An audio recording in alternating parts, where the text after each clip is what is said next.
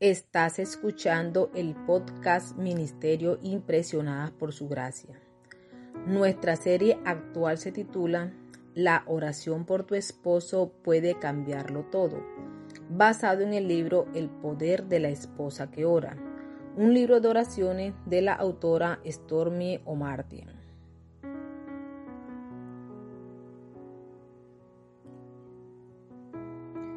El título del episodio de hoy es Mi esposo y su obediencia.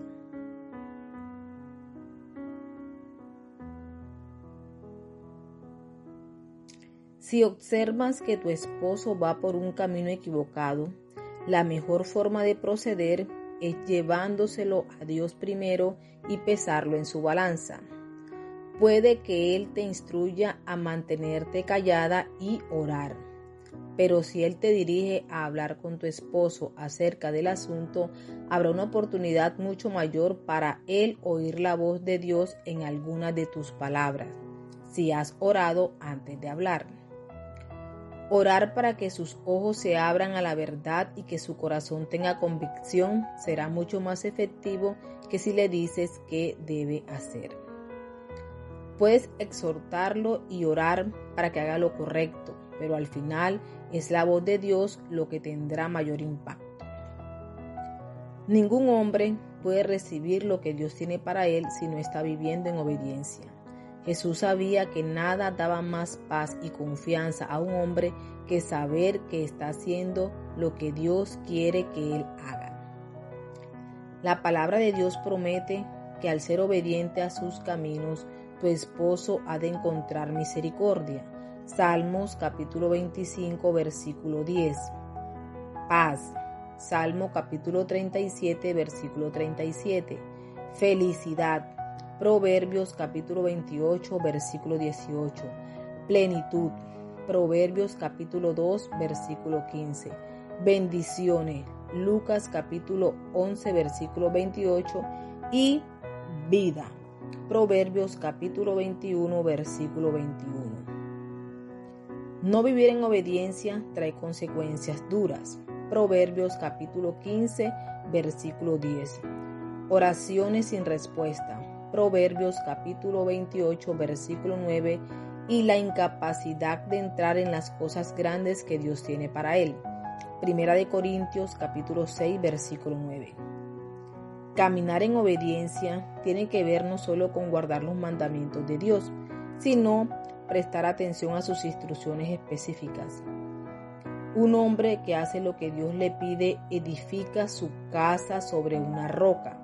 Cuando vienen las lluvias, las inundaciones y los vientos azotan la casa, ésta no se caerá. Mateos capítulo 7 versículos del 24 al 27. Tú no quieres ser testigo de la caída de tu casa por la desobediencia de tu esposo en cualquier área. Aunque tu lugar no es ser su madre ni la policía secreta, tu deber es orar y hablar después que hayas recibido tus órdenes de parte de Dios.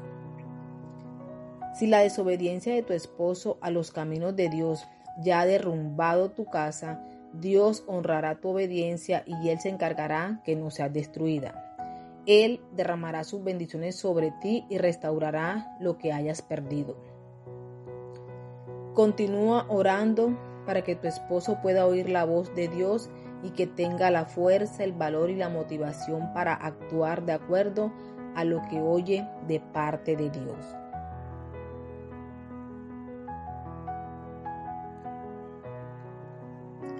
Antes de finalizar el episodio de hoy, te invitamos a que traigas tu Biblia y busques las siguientes herramientas de poder.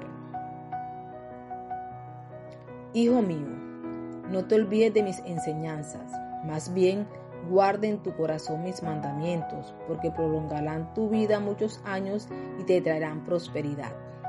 Que nunca te abandonen el amor y la verdad. Llévalos siempre alrededor de tu cuello y escríbelos en el libro de tu corazón. Proverbios capítulo 3, versículos del 1 al 3. No todo el que me dice Señor, Señor entrará en el reino de los cielos sino solo el que hace la voluntad de mi Padre que está en el cielo. Mateo capítulo 7 versículo 21. Dios aborrece hasta la oración del que se niega a obedecer la ley. Proverbios capítulo 28 versículo 9. Obedézcanme, así yo seré su Dios y ustedes serán mi pueblo. Condúzcanse conforme a todo lo que yo les ordené a fin de que les vaya bien. Jeremías capítulo 7 versículo 23. Si obedecen a Dios y le sirven, Dios les concede día de paz y bienestar. Job capítulo 36 versículo 11. Sométanse pues a Dios, resistan al diablo y él huirá de ustedes. Santiago capítulo 4 versículo 7. Estos versículos los puedes utilizar para orar más específicamente por tu esposo y su obediencia, por lo que te animamos a que lo añadas a tu fichero del saber. Para finalizar el episodio de hoy, oremos.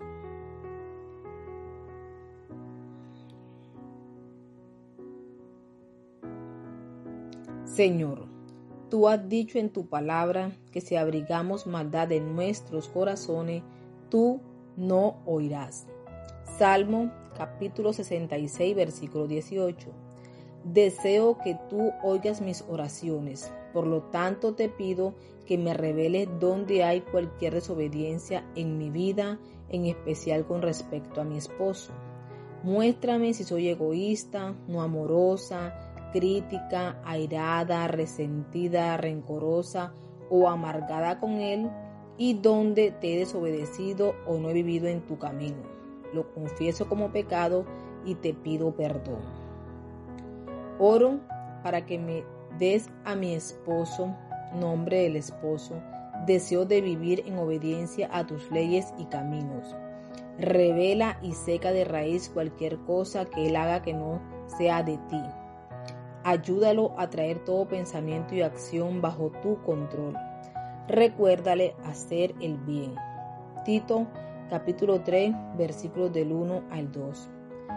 Enséñalo a abrazar el estrecho dolor de la disciplina y el discipulado. Recompénsale conforme a tu justicia y conforme a tu limpieza de manos.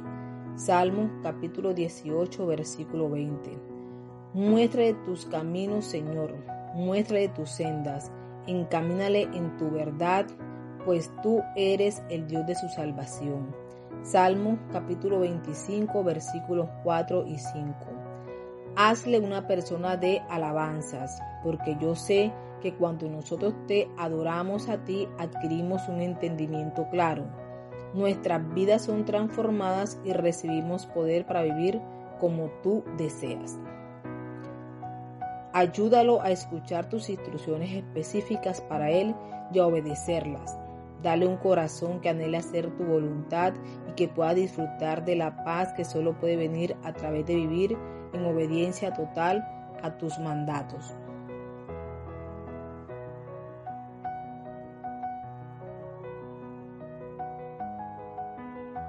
Gracias por acompañarnos el día de hoy.